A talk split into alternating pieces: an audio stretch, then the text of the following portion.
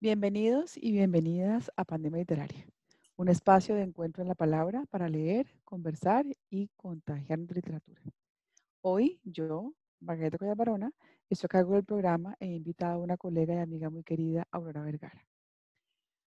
Aurora es socióloga al cubo, es decir, sociología de pregrado, maestría y posgrado, eh, doctorado de la Universidad de Amherst. Eh, Aurora se ha interesado o ha estudiado o ha investigado desde que está en el pregrado eh, por la masacre de Bojayá, por los sobrevivientes, por la historia de un pueblo. se ha preocupado por trabajar con esta comunidad con la que continúa trabajando desde el CEAF. Es el centro que ya tiene a su cargo, el Centro de Estudios Afrodiaspóricos de la Universidad de ICESI. El CEAF hace, muchas cosas que creo que Vera podía explicar mejor que yo, em, pero la he invitado hoy a este programa porque damos continuidad a lo que hacíamos la semana pasada con Javier Toscasiani, que es hablar del racismo como pandemia. Bienvenida, Aurora. Muchas gracias, Margarita, por la invitación y por la oportunidad de que podamos conversar sobre ese momento que sincroniza perfectamente con lo que estamos viviendo como humanidad y por las réplicas de los movimientos sociales que nos ayudan a pensarnos las manifestaciones del racismo hoy. Bueno, y entonces en ese contexto, ¿qué vas a leernos hoy? Muy bien, me gustaría que leyéramos hoy la carta que escribe Chimamanda Ngozi Adichie, uno de sus últimos ensayos que se llama Querida IGAWL o cómo educar en el feminismo. Vale. Entonces, ¿nos vas a leer unos apartes? Sí, me gustaría que pudiéramos leer algunas de sus sugerencias. Esta carta, pues a diferencia de las novelas que ella ha escrito, el formato de carta de Chimamanda es muy interesante porque es la escritura extendida de una reflexión que hace de un tema específico. Tenemos esta carta de cómo educar en el, feminismo y también tenemos el discurso que se llama Todos deberíamos ser feministas. Entonces me gustaría que leyéramos algunas de estas sugerencias. La carta es muy sencilla, tiene 15 sugerencias dirigidas a una amiga que le hace una pregunta sobre cómo educar a su recién nacida hija. Y me gusta muchísimo la carta porque pareciera una conversación extendida entre amigas, pero al mismo tiempo un ejercicio de reflexión de Shimamanda, de ella como autora. De hecho, cuando lo presenta, dice que al ser también ella madre de una nueva hija recién nacida, pues le da la oportunidad de poder escribir sobre lo que su amiga le pregunta de manera tan insistente. Entonces me gustaría empezar con una de las recomendaciones y comentar por qué razón esa recomendación resuena tanto conmigo y luego leer otros apartes. ¿Me parece? Bien, muy bien. Adelante. me gustaría empezar por la décima recomendación. La décima recomendación tiene una entrada por la apariencia y le está recomendando a su amiga lo siguiente. Dice, fíjate en cómo voy a leer, a, leer esa carta um, con el español a lo colombiano, no con la manera que está traducida allí. Así que cuando lean la carta encontrarán en la página 65 algunas, algunos acentos y algunas interpretaciones diferentes de cómo las voy a hacer aquí. Entonces, fíjate en cómo tratas el tema de su apariencia. Anímala a practicar el deporte. Enséñale a ser activa físicamente. Paseen juntas, naden, corran, Jueguen al tenis, al fútbol, al ping-pong, a toda clase de deportes, a cualquier deporte. Lo considero importante no solo por los beneficios obvios para la salud, sino porque puede ayudar con las inseguridades relativas a la imagen corporal que el mundo arroja contra las mujeres. Permítele descubrir la valía de ser activa. Los estudios indican que las chicas suelen dejar de practicar deporte en la pubertad no me sorprende. Los pechos y los complejos pueden interferir con el deporte. Yo dejé de jugar al fútbol americano cuando me crecieron los pechos porque lo único que quería hacer era ocultar su existencia y correr y aplacar no me la ponían fácil. Trata, por favor, de que a ella no le pase lo mismo. Si le gusta el maquillaje, deja que se maquille. Si le gusta la moda, deja que se arregle. Pero si no le gusta ni una cosa ni la otra, déjala tranquila. No creas que criar a una feminista consiste en obligar a rechazar la feminidad. Feminismo y feminidad no se excluyen mutuamente. Es misógeno sugerir lo contrario. Por desgracia, las mujeres han aprendido a avergonzarse y disculparse de los intereses que tradicionalmente se consideran femeninos, tales como la moda y el maquillaje. Pero nuestra sociedad no espera que los hombres se avergüencen de los intereses que tradicionalmente se consideran masculinos. Los coches deportivos, ciertos deportes profesionales. De igual modo, el cuidado personal masculino no despierta las mismas sospechas que el femenino. A un hombre bien vestido no le preocupa que, por el hecho de vestir elegante, se deriven determinadas presunciones sobre su inteligencia, capacidad o seriedad. Una mujer, por otro lado, siempre es consciente de cómo un pintalabios llamativo o un conjunto de ropa meditado pueden inducir a que la consideren frívola. Nunca relaciones el aspecto de Chisalum y la moral. Nunca le digas que una falda corta es inmoral. Convierte el vestir en una cuestión de gusto y atractivo en lugar de moralidad. Si chocan por lo que quiere ponerse, nunca le hagas comentarios del tipo, pareces una prostituta, como si, como sé que te dijo una vez tu madre. Dile en cambio, ese vestido no te sienta bien, como este, o no te favorece tanto, o no es tan bonito, o sencillamente es feo, pero nunca inmoral porque la moral no tiene nada que, porque la ropa no tiene nada que ver con lo moral. Intenta no asociar pelo y dolor. Recuerdo mi infancia y las veces que lloré mientras me trenzaban la melena larga y tupida. Me acuerdo de que me ponían una bolsa de chocolatinas Smarties delante. La recompensa si aguantaba sentada a que me peinara. ¿Y para qué? Imagina si no hubiéramos perdido tantos sábados de infancia y adolescencia peinándonos. ¿Qué podríamos haber aprendido? ¿En qué podríamos habernos convertido? ¿Qué hacían los chicos los sábados? De modo que, con el pelo, te sugiero que redefinas aseado.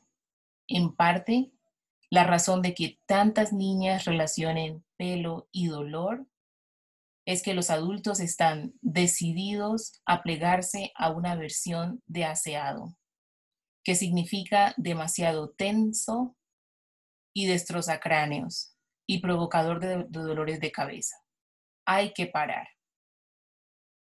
De hecho, voy a hacer una pausa allí en la lectura de esta sugerencia, precisamente para mm, explicar por qué la escogí para entrar a esta conversación. Es probable que mm, la manera en que Chimamanda le hace referencia a los sábados y al peinado no resuene para muchos o para muchas sobre mm, cómo puede ilustrar la relación entre el feminismo, el racismo o una lectura interseccional de mm, la pregunta que nos va a ayudar a conversar en esta jornada sobre racismo y pandemia, o el racismo como pandemia. Hay una situación muy particular con el cabello o con la manera en que se maneja el, cabello de las niñas afrodescendientes que se marcan los sábados. Los sábados son días muy complejos, dependiendo del momento de la vida de una niña afrodescendiente. Puede ser un día que odiamos o un día que amamos. Puede ser un día que odiamos porque muchas familias escogen el sábado para la labor de destrenzar, desenredar, lavar, peinar y en ese ejercicio aparecen muchos comentarios. Es una, jornada en la que participan las familias, puede ser un aspecto colectivo o puede ser un momento íntimo. En la mayoría de los casos es un momento abierto para toda la familia para opinar sobre el cabello, sobre su textura, sobre lo que podría ser. Y alrededor de esa jornada de sábado que Chimamanda describe aquí y que usa la pregunta ¿Qué podríamos haber aprendido? Imagina si no hubiéramos perdido tantos sábados.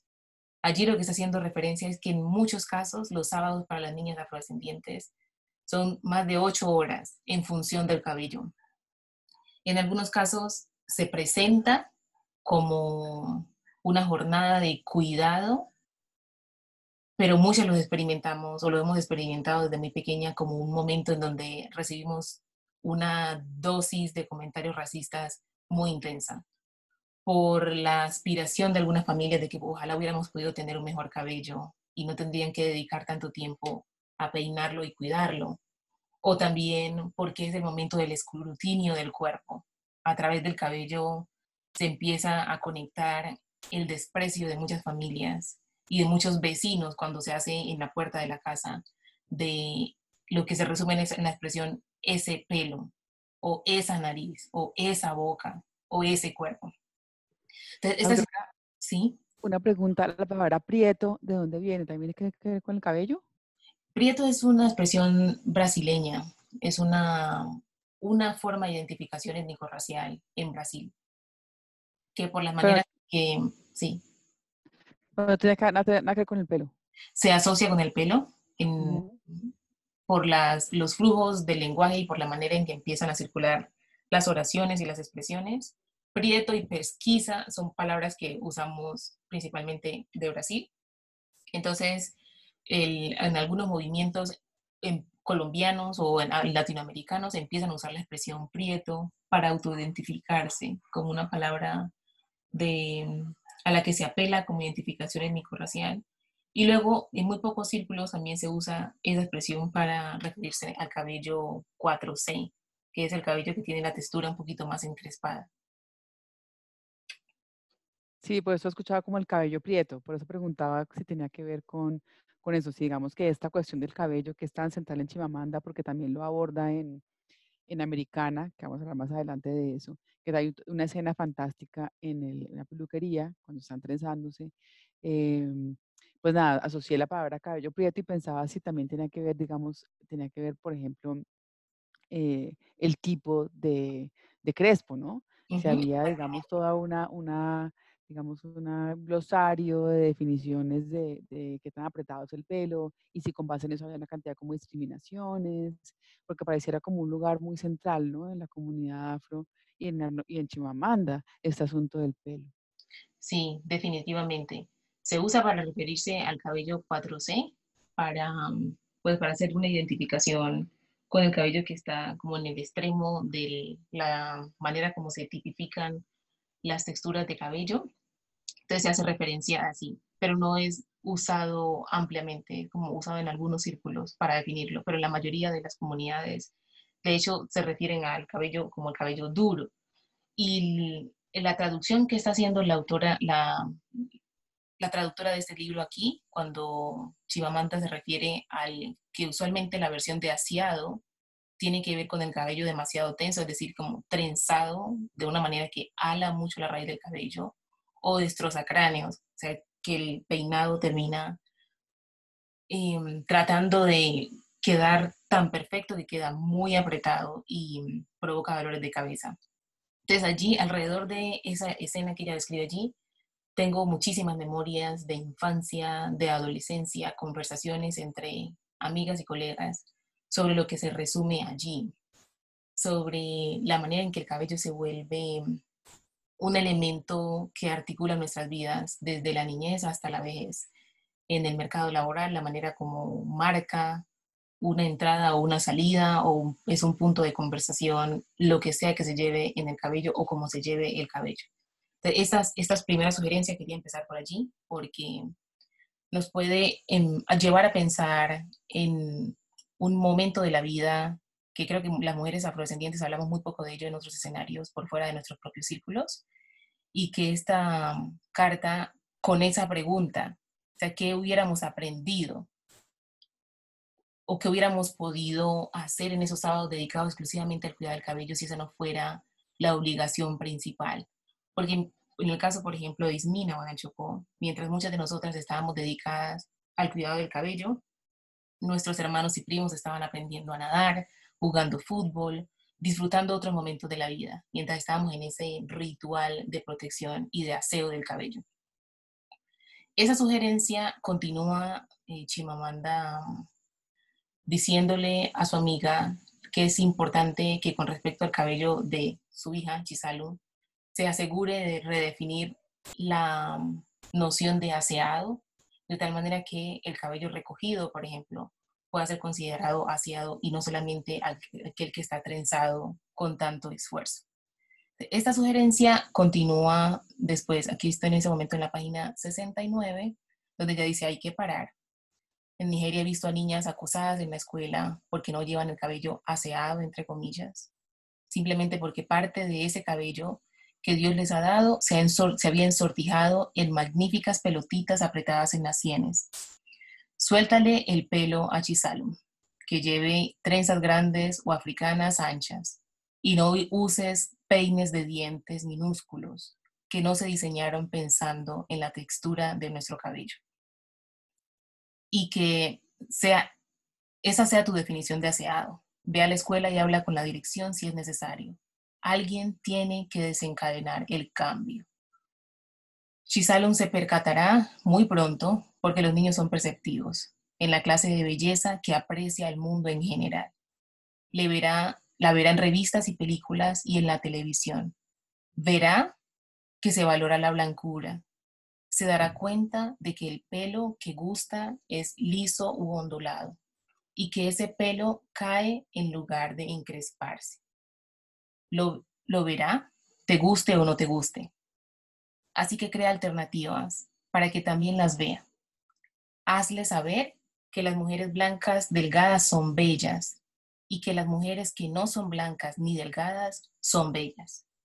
Hazle saber que hay muchos individuos y culturas que no encajan en la estrecha definición generalista de atractivo y belleza. Tú conocerás mejor a tu hija y por tanto sabrás la mejor manera de reforzar su tipo de belleza, de protegerla de la posibilidad de mirarse al espejo con desagrado. Rodéala de toda una aldea de tías, mujeres con cualidades que te gustaría que, que Chisalum admirase. Háblale de cuánto las admiras. Los niños copian y aprenden de los ejemplos. Háblale de lo que admiras de ellas. Yo, por ejemplo, admiro particularmente a la feminista Florence Kennedy.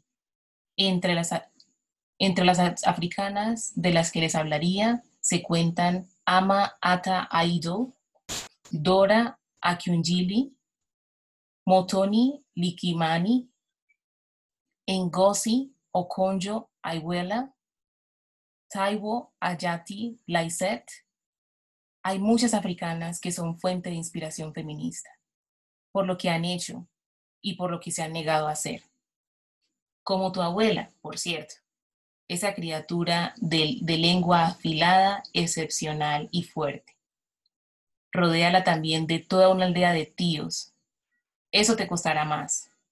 A juzgar por la clase de amigos que cultiva Shudi.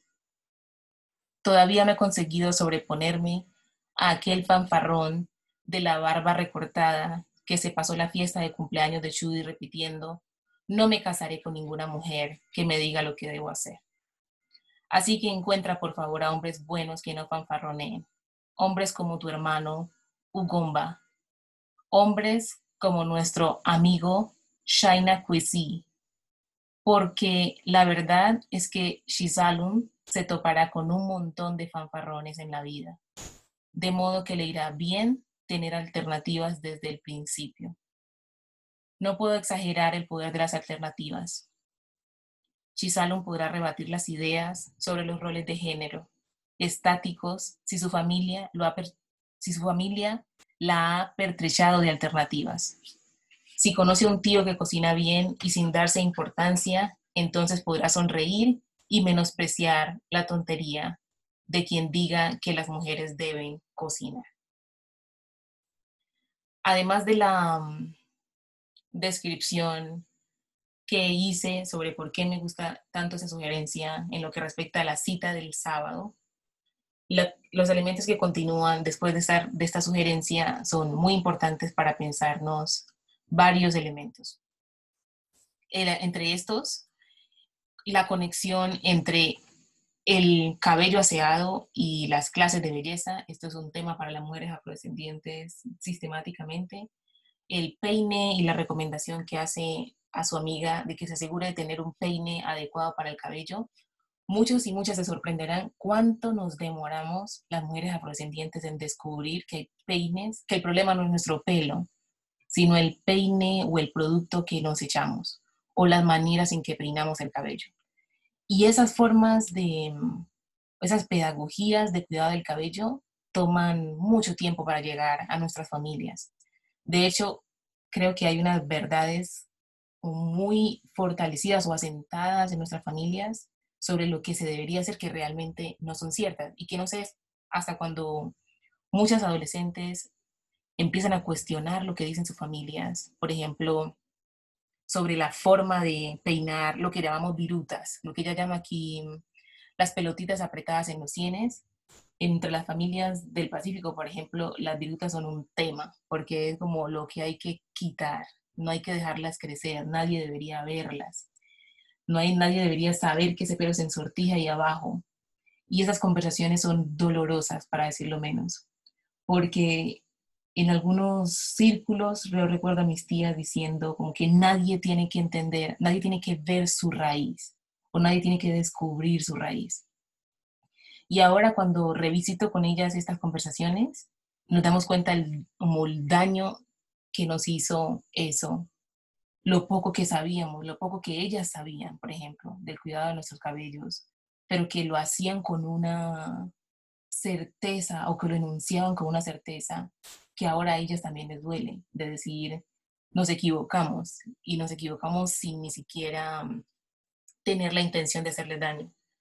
Yo recuerdo mucho cuando estaba en preescolar, una vez me sentaron en la, en la puerta de la iglesia de Pueblo Nuevo, porque es un barrio, entonces la, la iglesia y, y, el andén de la iglesia es como un punto de encuentro.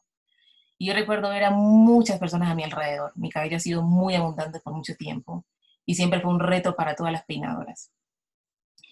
Y recuerdo a las tías, a las vecinas, a la que más se inventara cómo desenredarme el cabello. Que si aceite de ricino, que si aceite de Johnson, que si traían un jabón X o un jabón Y. Y recuerdo tanto que alguien dijo, no, este sí funciona. Y cuando intentaron meter la peineta, recuerdo que hablaron tan fuerte que aún siento como esa sensación de querer arrancar el cabello.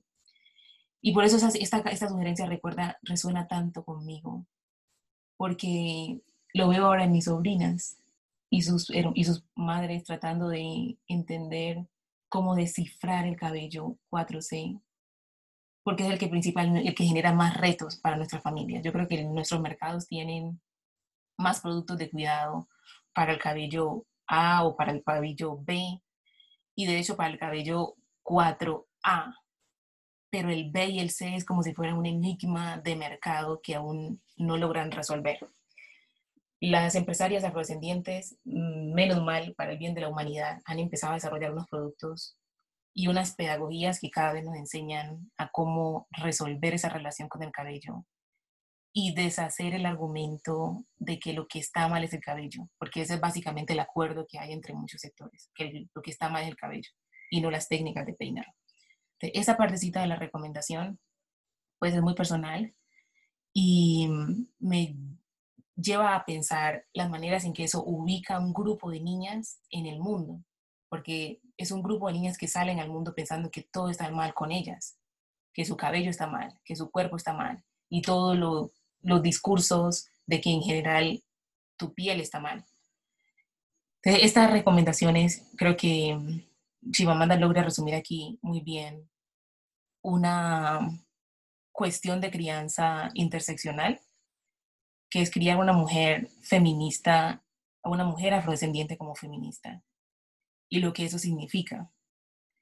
Y de hecho poder conversar con otras niñas, por ejemplo, entre mis sobrinas, yo las escucho cuando están debatiendo con sus amiguitas sobre el cabello, y ya las escucho tratando de explicar que no es que su cabello sea feo, o no es que su cabello sea desaseado. Ya creo que tienen un poco más de elementos para decir, tenemos cabellos diferentes y tenemos prácticas diferentes. Y eso creo que tiene un valor importante allí a medida que avanzamos. Y los últimos dos componentes es que tenemos aquí varias feministas africanas que nos ofrece Chimamanda para poder conocer sus obras. Conocemos muy, poca, muy poco del feminismo africano y creo que aquí nos da unos ejemplos claves para seguir explorando. Les recomendaría que fueran a buscar literatura de estas mujeres para poder tener otro tipo de inspiraciones feministas desde ese contexto. Y los últimos segmentos de la carta sobre mm, ofrecer alternativas. Yo voy a cerrar aquí con una historia que es bastante fuerte en nuestro contexto. Mi sobrina Susana, cuando tenía cuatro años, llegó un día a la casa diciendo que ya no quería ser negra y lo decía con mucho dolor, decía, eh, écheme algo, écheme lo que sea, écheme límpido si es posible, pero yo no quiero ser negra. Y cuando le preguntamos a ella por qué, ella dice, nadie más es negro en el colegio, nadie tiene mi cabello, yo no quiero ser así. Entonces decidimos hacer un ejercicio muy similar al que propone Chimamanda aquí fue a hacer una reunión familiar. La reunión, la, familia de, mi esposo, de mi compañero de vida, es muy numerosa. Entonces hicimos una gran reunión familiar eh, en honor a Susana. Y mm, el ejercicio pedagógico que hicimos para ella fue que ella viera en sus tíos, tías, primos, primas, otras personas afrodescendientes.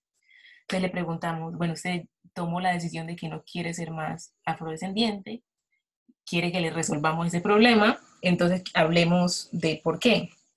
Entonces ella dice, en el colegio nadie más es afro, todo el mundo tiene cabello largo, yo no quiero ser más así. Entonces le empezamos a preguntar, ¿usted cree que su tío, que es abogado, es una persona inteligente? Dice, sí, es muy inteligente, mi tío resuelve casos muy importantes. Y así nos fuimos por cada uno de los tíos, cada una de las tías. Le preguntamos qué quería de las tías, qué les parecían lindo de las tías. Entonces decían, no, me gusta que mi tía me hace pescados, me gusta que mi tía me hace naidí. Y al terminar le dijimos, ¿y usted ha notado que todos son afrodescendientes? Entonces ella dice, sí. Y ahora dice, bueno, parece que ser negro no es tan malo. Entonces después de eso, bueno, comimos, nos reímos, la pasamos muy bien y empezamos a hablar entre los adultos qué estaba pasando. En el cuarto de Susana, todas las muñecas, ninguna, ninguna princesa reflejaba lo que ella es como una niña afrodescendiente. En su escuela, todos los muñequitos, todos los cuentos, le hablaban de unos mundos lejanos, no necesariamente de un mundo cercano a ella. Y en su pequeña mente de una niña de cuatro años, pues ese era el mundo posible o el mundo deseable no era ni siquiera una alternativa, como ya ahora lo entiende. Ahora es como, ah, existen muchos mundos. Yo soy parte de un mundo maravilloso, igual que muchos otros mundos maravillosos. En ese momento era como que ella no pertenecía a ese único mundo que los mensajes del entorno le estaban ofreciendo. Desde esa experiencia aprendimos mucho. Ella también salió de allí fortalecida, salió con otro tipo de discursos, con otras maneras de estar en el mundo pero creo que es muy fuerte para una niña tan pequeña pasar por un dolor de esos. Me acordé del poema de Mari Grueso, tan hermoso, Muñeca Negra. Exactamente. Que ella, que ella habla de la muñeca que le tocó hacérsela porque no encontraba muñeca en el mercado que, que fuera como ella. Entonces que ella decide que se hace su muñeca, su muñeca negra. Exactamente. Y oír, y oír a Mari recitarlo es, mejor dicho, una cosa que se le lisa a uno la piel porque ella tiene una potencia. Me parece muy hermoso tus reflexiones porque yo uso este texto en clase y evidentemente lo uso. Es un texto, es una, la carta, es un texto muy, em, digamos que fácil de leer, no, está cargado de jerga de feminista, académica o jerga de género que sea difícil comprensión, sino que es un texto como introductorio muy interesante pero por supuesto la lectura nuestra, una lectura que solamente la estábamos leyendo desde un, desde un lado, ¿no? Desde el lado feminista y no desde ese lado que lo lees vos, que es un lado que evidentemente está entendiendo que es una mujer negra quien lo escribe y por ende ahí se cruzan una cantidad de variables que para alguien que no está familiarizado con esos sábados de dolor, pues lo puede leer, pero no puede como entender qué es lo que está allí. Entonces agradezco enormemente que hayas tenido el, como el cariño por, por mí y por quienes van a escuchar el programa de, desenredar, ¿no? Desenredar esto, esto que se teje en esa sugerencia tan, tan, tan sencilla, tan aparentemente eh, fácil, pero tan dolorosa. ¿Quisiera leer algo más de, de la carta antes de pasar a Americana? O... Sobre este comentario que acabo de hacer, em, quería hacer como una parte 2 con la recomendación que hace de la referencia que hace a Mari y también a el ejercicio que han venido haciendo mujeres, por ejemplo, como la maestra Emilia Neida Valencia Murraín y sus proyectos y procesos de em, trenzando y de organización y defensa de el cabello y las mujeres afrodescendientes, porque al principio yo hacía referencia al si se conmemora, se celebra o si se sufre el sábado, y lo que hemos notado muchas ahora con estas ganancias que tenemos, tanto en la literatura como en el arte, como en la defensa organizativa, es que ahora podemos resignificar esos sábados.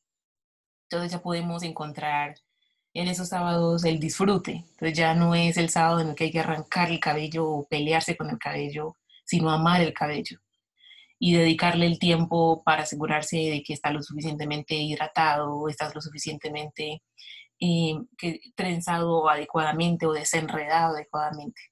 Pues creo que allí también hay una ganancia en repensarse esas lecciones alrededor de la conversación de los sábados, porque entonces ahora podemos hacer o tener sesiones de lectura mientras otras nos peinan. Entonces la pregunta de Shimamanda allí de a qué hubiéramos podido aprender en opciones alternativas para quienes sí quieren continuar trenzándose el cabello 8 horas, 12 horas. Es decir, me puedo trenzar el cabello sin que sea un momento de dolor y tortura y que se convierta en un espacio de cuidado, un, un espacio de aprecio de lo que eres.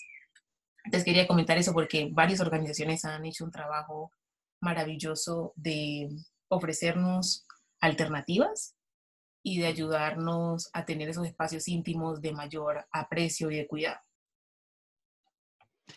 Muy lindo, muchas gracias. Y quiero aprovechar este enlace que podemos hacer entre la escena que Aurora describe en este momento con la escena en la peluquería americana, una escena muy poderosa cuando eh, narra la novela básicamente de una mujer, Ifemelu, una mujer nigeriana que emigra a Estados Unidos a educarse en Princeton, una universidad pues Ivy League y tal, ¿no? Y una mujer que llega, que llega de Nigeria y, llega descrestada por todo esto que está viendo, pero como, como poco a poco se va dando cuenta de una cantidad de capas eh, sutiles de exclusión y de clasismo eh, que ella no, y de racismo que no, que no eran evidentes para ella en Nigeria.